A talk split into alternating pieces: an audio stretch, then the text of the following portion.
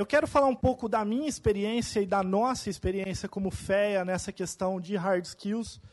Mas antes de, de começar a falar disso, eu queria falar um pouquinho da minha experiência. Né? Então, é, para quem não me conhece, eu sou Marcelo Botelho, sou professor aqui do Departamento de Contabilidade, graduação, mestrado, doutorado. Eu fiz a graduação aqui em Ciências Contábeis, mas eu sempre tive é, uma preferência, uma pegada pela área de métodos quantitativos, tradicionalmente estatística, econometria, desde a graduação, e aí eu fui fazer o mestrado e o doutorado na engenharia de produção, numa linha é, mais de finanças e otimização, que é onde eu trabalhei o meu mestrado e o meu doutorado. Né? Desde 2012 eu estou como professor aqui da FEA, eu entrei para uma área de contabilidade financeira e métodos quantitativos, então eu entrei especificamente para essa parte de métodos quantitativos e desde então vim é, readequando essas, essas questões aqui. E no ano de 2018 eu tive a oportunidade de fazer um pós-doutorado no MIT, nessa parte também de contabilidade financeira. E o que é legal é que já na primeira semana de aula, a Rogênio deve ter feito lá a disciplina de análise e demonstrações lá também. É, a primeira aula que eu fui ter de, um, de uma matéria de graduação que eu quis acompanhar, indicação para poder ver umas coisas diferentes, como trabalhar isso em aula, uh, era uma disciplina de análise das demonstrações, ou seja, é uma disciplina que é técnica, é hard skills dentro do, do conceito que a gente está trabalhando. E a primeira aula, o professor gasta um bom tempo falando sobre soft skills. Né? Justamente nesse sentido, não adianta ter um conhecimento técnico se eu também não desenvolver um conhecimento de relações interpessoais, sociais, para um bom desenvolvimento no mercado de trabalho. E por que, que eu trago essa fala? Eu ministro aqui na graduação, no mestrado, doutorado, disciplinas de métodos quantitativos. Então, isso vai começa lá com as disciplinas de estatística na graduação. E a gente sempre tem aquela avaliação de disciplina no final da disciplina. E eu lembro, isso foi é, algumas das primeiras vezes que eu tive essa avaliação como professor aqui da FEA, alguns anos atrás, primeiro ou segundo ano que eu estava ministrando essa disciplina, veio, vieram várias avaliações, coisas legais, coisas que precisavam melhorar. Mas veio uma que eu nunca vou me esquecer, que o aluno falava assim: Olha, é, o professor dá uma aula legal, bacana, traz uns conteúdos aplicados interessantes, mas eu acho que a gente não devia aprender isso em contabilidade. A empresa deveria contratar um, um estatístico para fazer essas contas dentro da empresa. Né? E às vezes eu já recebi comentários desse tipo de colega, pô, mas a gente está ensinando muita estatística. Eu estou falando de estatística para generalizar esses hard skills em métodos quantitativos em geral. A gente está ensinando muito isso aqui, isso não é um curso de estatística. Ok, e está certo, isso não é um curso de estatística. A grande questão é, a empresa precisa tomar decisões. Ela vai escolher uma pessoa ou um grupo de pessoas para tomar decisão. E decisão hoje em dia é decisão baseada em evidências. Eu preciso trazer fundamentação, levantamento, dados para poder tomar decisões. Ok? Ok. Bom, aí a gente vai ter uma briga no mercado de trabalho. Que eu tenho toda uma galera que é formado em computação, em estatística ou numa série de áreas que é puramente hard skills e que esses caras hoje em dia estão dando uma roupagem falando em ciência de dados, data science, analytics, que ele conhece muito melhor esse conteúdo do que eu, de qualquer um dos alunos que a gente vai ter. E eu tenho, do outro lado, um aluno aqui da FEL, especificamente né, na área de negócios, a economia, administração e contabilidade, ou especificamente em contabilidade, que ele sabe sobre negócios. Ok? Só que no espaço de trabalho da empresa não tem espaço para esses dois caras. Ou, até se for uma empresa grande, eu vou ter. Mas eles vão precisar trabalhar junto. Então, essas pessoas precisam saber se entender. O cara de ciência de dados vai precisar saber entender de negócio. E o cara de negócios vai precisar saber entender de ciência de dados, para, no mínimo, conversarem. É isso que a gente precisa trabalhar. E é isso que eu falo para os alunos. Olha, é, se você não quiser aprender o um mínimo de estatística ou dessas ferramentas de hard skills, alguém na outra ponta vai aprender negócios e aí você está fora do mercado de trabalho. Porque é isso que eles vão fazer. E da mesma maneira que a gente está aqui discutindo conteúdos desse tipo nos nossos cursos de negócios, de ciências contábeis, o pessoal lá da área de cursos de tecnologia está levando negócios para dentro da área deles. O conhecimento passa a ser muito mais transversal do que era compartimentalizado, como a gente estava acostumado. E é nesse sentido que a gente precisa evoluir. Ok? E aí vem ah, a nossa experiência, a experiência aqui da FEA em como pensar isso, como trazer isso para a sala de aula. E aí, de novo, eu faço um paralelo com o meu histórico. Né? Eu tive é, as primeiras disciplinas de estatística na graduação há 20 anos atrás, que, obviamente, o professor que ministrou essa disciplina é uma sumidade, conheço ele, tenho amizade com ele, é uma sumidade na área, mas eu não conseguia ver a aplicação disso na prática. Né? As aplicações eram, eu estou num quarto escuro, pegando bolas de meia num, numa gaveta, e qual a probabilidade de eu pegar duas meias pretas. Né? E não é essa a realidade que o nosso aluno quer. Não é essa a realidade que o nosso aluno quer, porque não é essa a realidade que a geração que está em sala de aula hoje vai aceitar. Se ele não vê fundamentação do porquê aprender aquele conteúdo ou em como ele pode aplicar aquele conteúdo, ele não vai entender aquele conteúdo como sendo relevante. E aí, obviamente, você já perdeu esse aluno para o Twitter, para o Instagram, para o Facebook ou para o celular dele. Então, eu preciso mostrar para esse aluno que eu estou ensinando para ele alguma coisa que tenha fundamentação, que tenha aplicabilidade no mercado de trabalho, para tentar conseguir aí atrair um pouco da atenção dele, que é difícil. Né? Ah, bom, pensando nisso, a gente começou a estruturar as nossas, ou reestruturar as nossas disciplinas dessa área. Claro, a gente continua mantendo ah, aquela parte tradicional que era um componente curricular obrigatório, continua nos componentes recomendados, já que hoje a gente já não tem mais uma grade obrigatória, que é a estatística 1 e 2. Ok, até aí tudo bem. O que a gente tenta fazer de diferente? Não só ensinar o conteúdo de estatística 1 e 2, mas ensinar um conteúdo de estatística 1 e 2 com um significado para esse aluno. Não adianta ele pensar em aprender naquele conteúdo clássico, média, moda, desvio padrão, variância, regressão linear, se ele não entender usos e aplicações que ele pode ter no mercado de trabalho. Né? Ah, mas eu tenho lá na minha faculdade o professor que dá essa matéria, e ele provavelmente é um cara muito bom, mas ele tem uma formação talvez em estatística, talvez em engenharia, talvez em matemática. Né? Bom, então, em algum momento, ele precisa sentar e falar: olha, eu vou trazer isso um pouco mais próximo para a realidade de aplicação do que os alunos vão utilizar isso no mercado de trabalho. E existe material para isso? Existe muito material para isso. Tá? Talvez não tanto no Brasil, mas lá fora tem muito. Tem muito estudo de caso.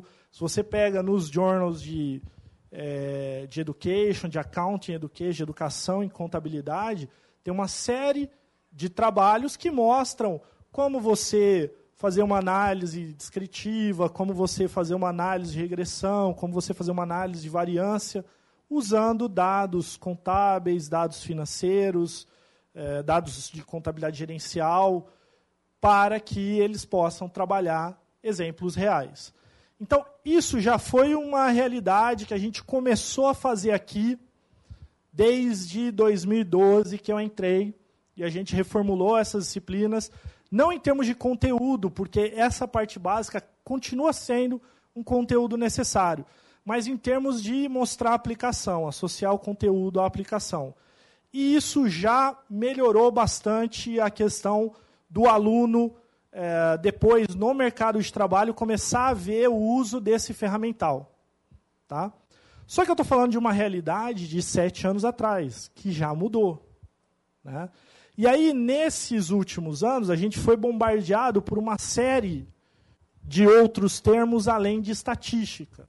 E talvez de econometria, que alguns aqui já devam ter ouvido falar, a maioria, que é uma estatística aplicada à economia que serve é, bem no que a gente utiliza. Mas eu começo a ter uma quantidade muito grande de conhecimentos em uh, inteligência artificial. Alguém aqui nunca ouviu falar de inteligência artificial? Ótimo. Uh, provavelmente já ouviram falar de machine learning, ou na tradução em português, aprendizagem de máquina.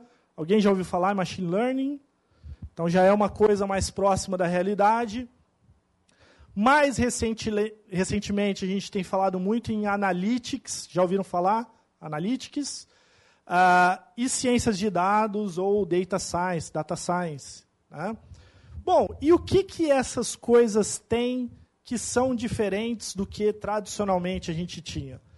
Na verdade, metade é um nome diferente para a mesma coisa e metade eu estou trazendo conhecimentos novos. Tá?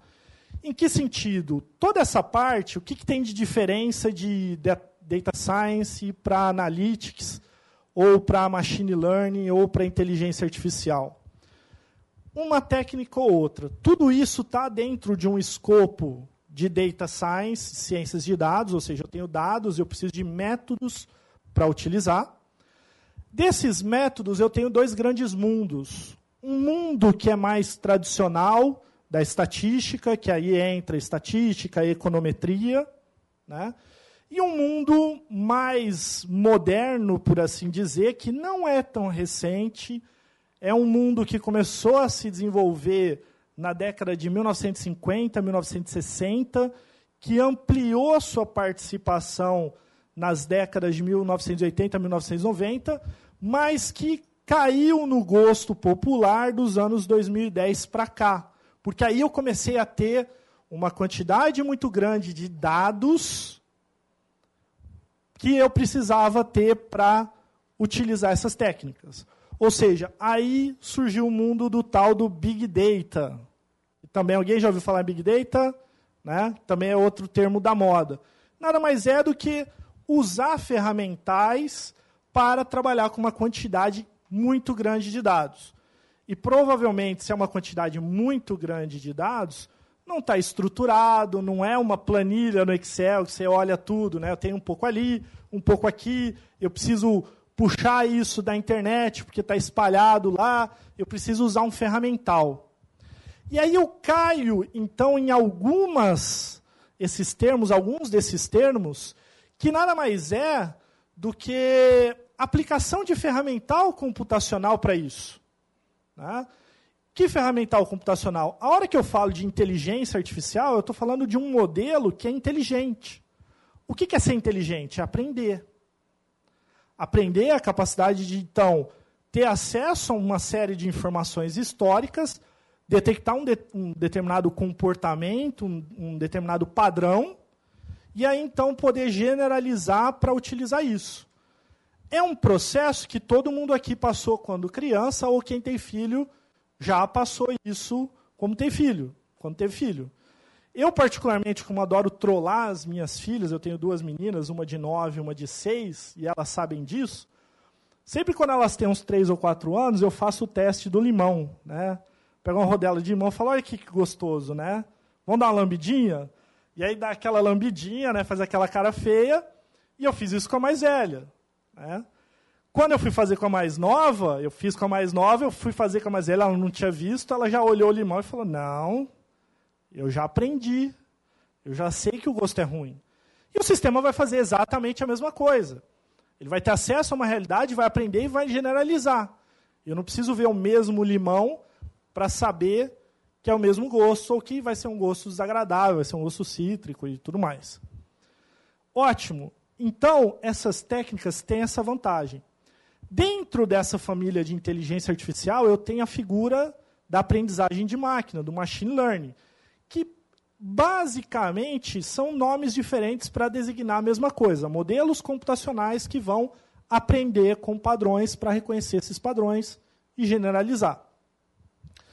Ah, então, tudo isso tem um mundo estatístico, tem um mundo computacional, como eu costumo resumir né, todos esses nomes. E aí vem para a nossa realidade. A nossa realidade é que a gente é, precisa trazer isso para a prática. Porque a gente está acostumado a ensinar o quê? Débito e crédito. Né? Então, provavelmente eu gastava três anos do meu curso de quatro anos ensinando débitos e créditos e demonstrações financeiras, para lá no último ano ensinar o cara a pegar um balanço e analisar, ensinar um cara, uh, o aluno, a pegar uma, um, fazer um orçamento, ou seja, ensinava ele a tomar decisão de fato lá no, quase que no último ano. Essa realidade não pode ser mais assim. Por quê? Primeiro, porque toda essa parte de eu vou fazer um orçamento, eu vou fazer um débito e crédito, é uma parte que é repetitiva. Né? Ela é repetitiva. Tudo que se repete, como o Cláudio e o Mauri disseram, vai ser ou já está sendo automatizado. Ou seja, a gente está formando o nosso aluno para ir para o mercado de trabalho, a gente está formando ele em hard skills de razonetes, de lançamentos, para ir para o mercado de trabalho em que a Contabilizei usa inteligência artificial para fazer isso. A Conta Azul usa inteligência artificial, machine learning, para fazer isso. Ou seja, Aonde vai ter, continuar tendo espaço? Eu não acho também que a contabilidade vai deixar de existir. Mas aonde vai ter espaço para o contador do futuro? Não é em fazer a parte operacional, porque o software vai aprender a fazer isso. Hoje eu tenho programas de computador que mapeiam o que você faz e começam a repetir aquela rotina, automatizando, para só você controlar. Mas o que vai ser a função do contador? A escolha contábil, porque lá na norma contábil diz que eu posso contabilizar desse jeito ou daquele jeito. Opa, então eu vou escolher a melhor maneira, que é mais interessante para a empresa. A tomada de decisão do orçamento, olha, eu preciso pensar em alguma coisa diferente para poder gerar uma vantagem competitiva. Então, eu elevo o nível intelectual de reproduzir é, lançamentos, né, ficar lançando nota fiscal, ficar emitindo DARFs para um nível analítico, ou seja, aquela parte básica vai deixar de existir. O que vai ter no mercado vai ser a continuidade do cara que faz função de analista pleno para cima. E esse é o fato. Aí você fala assim, ah, mas essa realidade está longe, né? Porque o Mauri falou que isso aí vai vir ou pela reforma tributária ou pela tecnologia. Alguém aqui sabe onde está o maior supercomputador do Brasil? No prédio da Receita Federal. Vocês acham que isso é coincidência? Não, não é. Eles estão se programando para isso. Na verdade, as obrigações de declaração de imposto de renda, pessoa física e pessoa jurídica, só são ainda feitas pela gente para eles verem se você não está mentindo. Está gravando isso aqui, né? Para eles verem se você não está tá transmitido ao vivo. Meu Deus do céu. Tudo que eu estou falando aqui não pode ser usado contra mim no tribunal. Mas é, a declaração já não vem pronta por uma questão legal de sigilo tributário. Tem ainda um questionamento até que ponto eu não quero levar isso a cabo, e por uma questão que, obviamente, sempre vai precisar de alguma parte declaratória que não está sendo cruzada ali. Mas a tecnologia para fazer isso já está pronta. Tanto que, se você mandar alguma coisa com inconsistência, você entra no dia seguinte, processado, já vai aparecer inconsistência. Se ele sabe a inconsistência, ele não precisava de você para fazer aquela declaração. Isso aqui era quando você chegava para o amiguinho e perguntava dele, era que falava assim, ah, pego na mentira, né? Então, é isso. É uma tendência que não tem mais volta. Então vamos lá. Então eu preciso levar esse cara, esse formado em contabilidade, em ciências contábeis, para tomar decisão. Ótimo. Então se eu vou tomar decisão, eu preciso dar a ele um ferramental para tomar decisão e uma motivação, uma aplicação. Em que tomar essa decisão? E aí vem um pouco da nossa experiência aqui. Mesmo lá atrás, opa, mesmo lá atrás, tendo alterado uh, a maneira de ministrar as disciplinas, eu ainda seguia um aspecto muito técnico. Então, olha, eu vou falar de, sei lá, estatística descritiva, média, mediana, moda, desvio padrão. E depois eu mostrava a aplicação. Só que, hoje em dia, é aquela coisa, né? O imediatismo. Isso é geracional. É o vídeo de 30 segundos no YouTube ou no Instagram. Quer dizer, você ganha ou perde o cara que vai assistir os 5 ou 10 minutos do vídeo nos primeiros 30 segundos. 80% dos vídeos são trocados nos primeiros 30 segundos. Então, eu preciso já dar a motivação para ele entender o ferramental, o hard skill.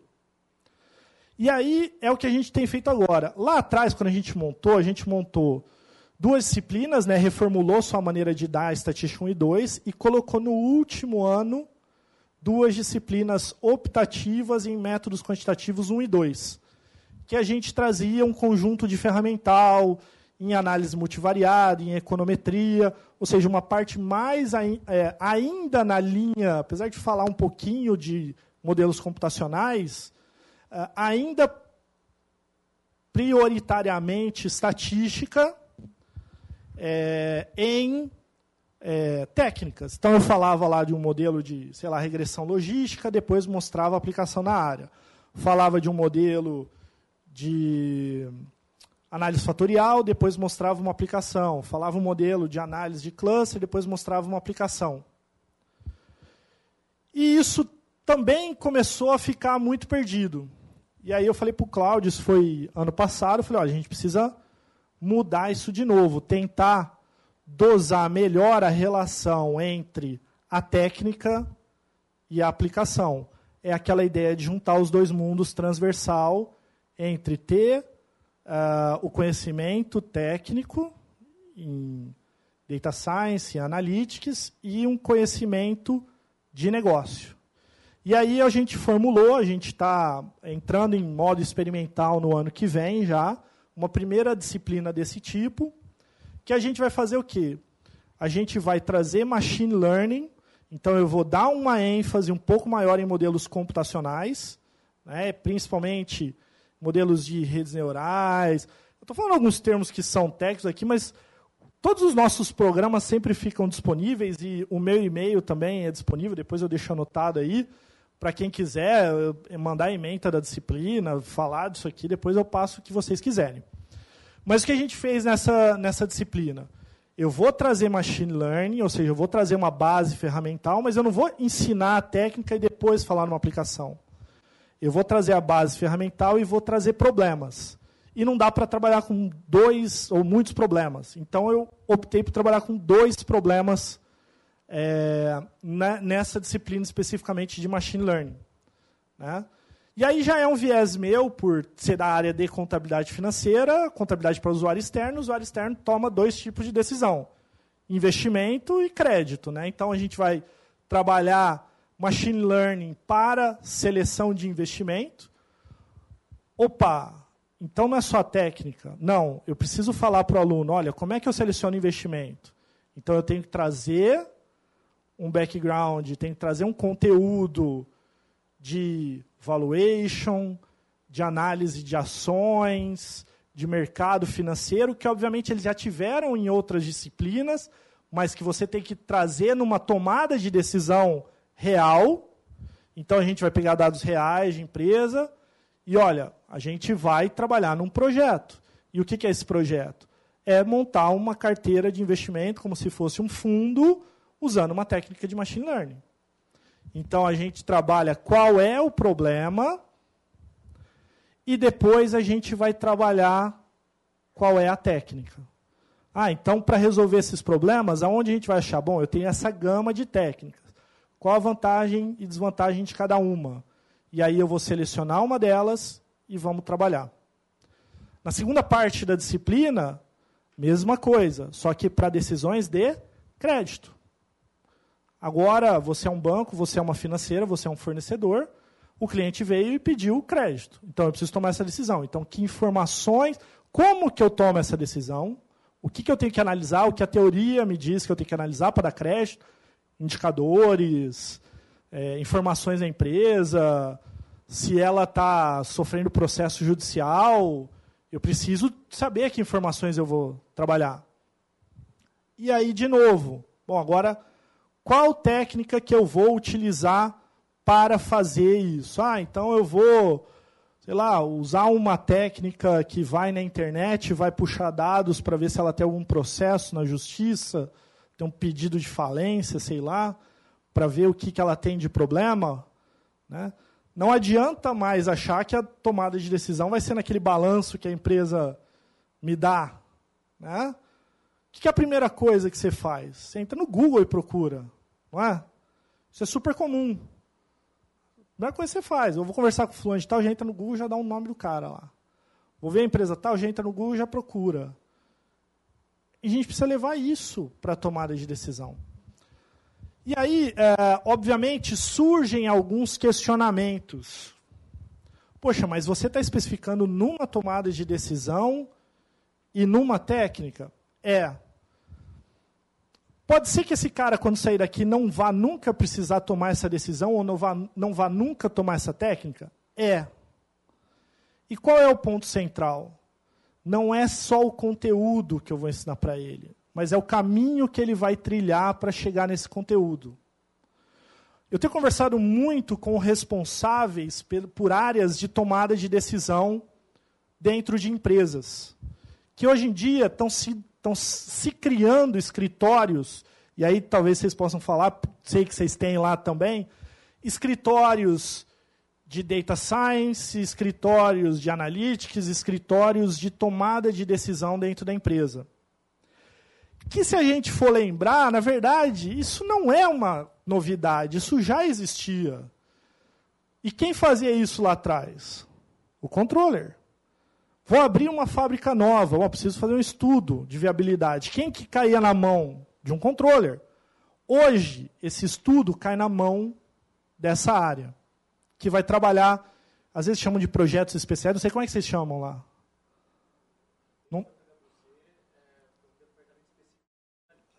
O departamento chama Data Analytics. É, algum nome tem lá. Alguns fazem um, um prédio especial, uma área especial. É super bacana, sempre tem uns puff, tem uma, é um negócio já mais diferenciado. Né?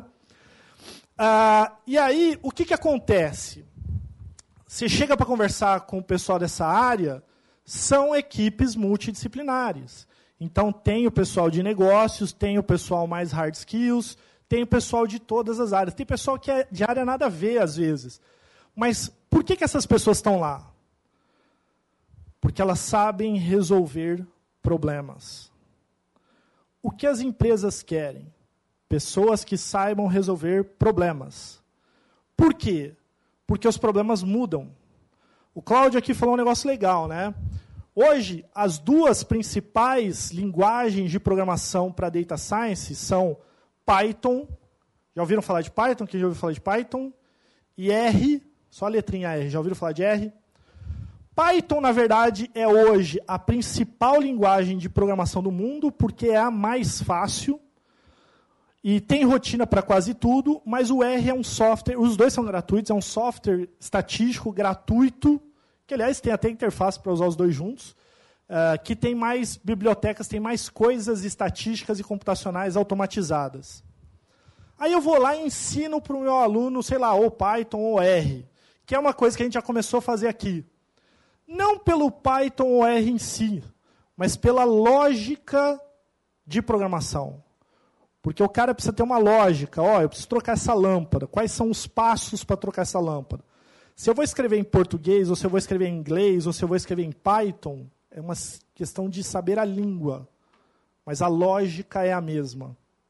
E aí eu trago um ponto que é fundamental. Eu ensino o cara como resolver o problema. Primeiro, entendendo o problema. Porque o problema será sempre um problema de negócios. E por isso ele precisa ter um bom background de negócios. Ele precisa entender de direito, ele precisa entender de gestão, ele precisa entender de contabilidade, de IFRS, de orçamento, de gerencial, de custo, para trazer o problema. E aí ele precisa achar, ele achou a fechadura, né? ele precisa achar a chave que abre essa porta. Qual ferramenta vai resolver esse problema? E aí, hoje, pode ser uma técnica, sei lá, uma rede neural. Mas amanhã podem descobrir uma outra técnica nova. Hoje, a melhor técnica de visualização, né, imagem, são utilizadas a partir de deep learning. Né? Técnicas de deep learning eram impensáveis da maneira como a gente usa hoje, há três ou cinco anos atrás. Ou seja, não adianta eu ensinar para o cara e falar ensinar Python resolveu a vida dele. Porque daqui três ou cinco anos pode ser outra língua. Pode ser outra linguagem de programação. Então, é muito mais ensinar para ele uma jornada, um método científico de como entender um problema, isolar um problema, ver quais são os fatores chaves de tomada de decisão e depois ver qual técnica pode automatizar essa tomada de decisão, do que necessariamente a técnica em si. Claro que se ele sair para o mercado de trabalho hoje, chegar lá e falar assim, oh, eu tenho uma formação em ciências contábeis e eu programo em Python, eu programo em R, é um baita diferencial. Hoje. A gente está montando uma estrutura do curso que o cara vai entrar o ano que vem e vai sair daqui quatro anos. Será que vai ser daqui quatro anos? A gente nunca vai conseguir estar tá na ponta. Né? Eu tenho um professor, grande amigo meu, que é, é da Bocconi, a gente faz algumas pesquisas juntos na Itália, é, e ele ele trabalha com essas mesmas coisas que eu lá, né? além de outras coisas que a gente trabalha também, que está muito em moda, o blockchain, é, essas coisas desse tipo. E, e, ele falou, olha, lá na, na Bocconi, a gente, que é uma escola de negócios, é da Universidade de Milão, é, é a principal universidade de negócios da Itália e uma das principais da Europa, a gente colocou no primeiro ano, todo mundo tem que aprender Python. Né? Começou isso agora em 2019. Né? Então, beleza. Mas é pelo Python em si? Não, é muito mais por criar essa filosofia. Então, a gente consegue fazer esse mesclado. Eu vou finalizar. Mas aí vem o problema prático. Né? Como que eu me preparo para isso? Porque não é fácil fazer toda essa história. Depende de professor, depende de vontade dos alunos, depende da instituição. Uma boa vantagem que vocês têm que saber usar é o que está livre, não para o professor aprender. Não necessariamente o professor precisa saber Python, precisa saber a linguagem de programação ou algum aspecto mais avançado. Hoje eu coordeno aqui na USP, na, na FED Ribeirão, mas é um, é um grupo de extensão que atende toda a USP, um grupo chamado Neuron, que eles trabalham só com inteligência artificial e uh, data science. É um grupo formado pelos alunos em que eles se organizam não só da FEA, mas traz do curso da computação, da biologia, da física, e eles mesmos desenvolvem materiais, desenvolvem mini cursos para eles irem aprendendo. E da onde eles se baseiam nisso? Da internet, porque tem tudo lá e está tudo muito disponível. Então, se você virar para mim e falar assim, você é um as na programação em Python? Não. Mas eu sei a técnica, eu sei o básico da lógica de programação, eu sei como passar isso para eles, que com o suporte indicando caminhos bons para eles, eles conseguem desenvolver esses projetos. Então, não acho que também a gente vá falar assim, não, então o curso de contabilidade vai virar um curso de ciência da computação ou de estatística. Não.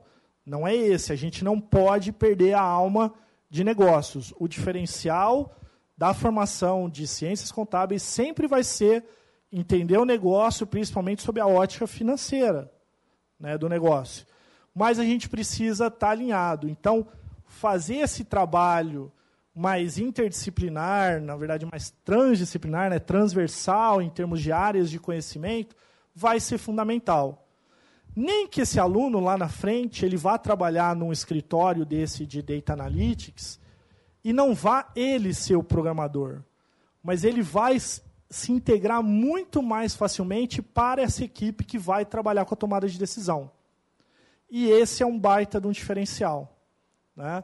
Então a gente tem visto hoje que ah, as poucas iniciativas que a gente já está fazendo já estão revertendo em ah, sucesso para os nossos alunos, em colocação no mercado de trabalho, trainees, eh, e até entrando em empresas de auditoria e tudo mais, mas é um caminho. O que a gente precisa ensinar ele é essa cultura de vai precisar é, entender problemas, saber procurar soluções, porque amanhã ou depois os problemas serão outros e as soluções serão outras. Então é mais assim, não é sobre o peixe, é mais sobre ensinar a pescar. Como fazer isso. Este é mais um conteúdo produzido pela Faculdade de Economia, Administração e Contabilidade de Ribeirão Preto, a FERP USP. Veja todos os nossos conteúdos em vídeo em nosso canal do YouTube ou acesse o site media.ferp.usp.br para acompanhar também nosso podcast.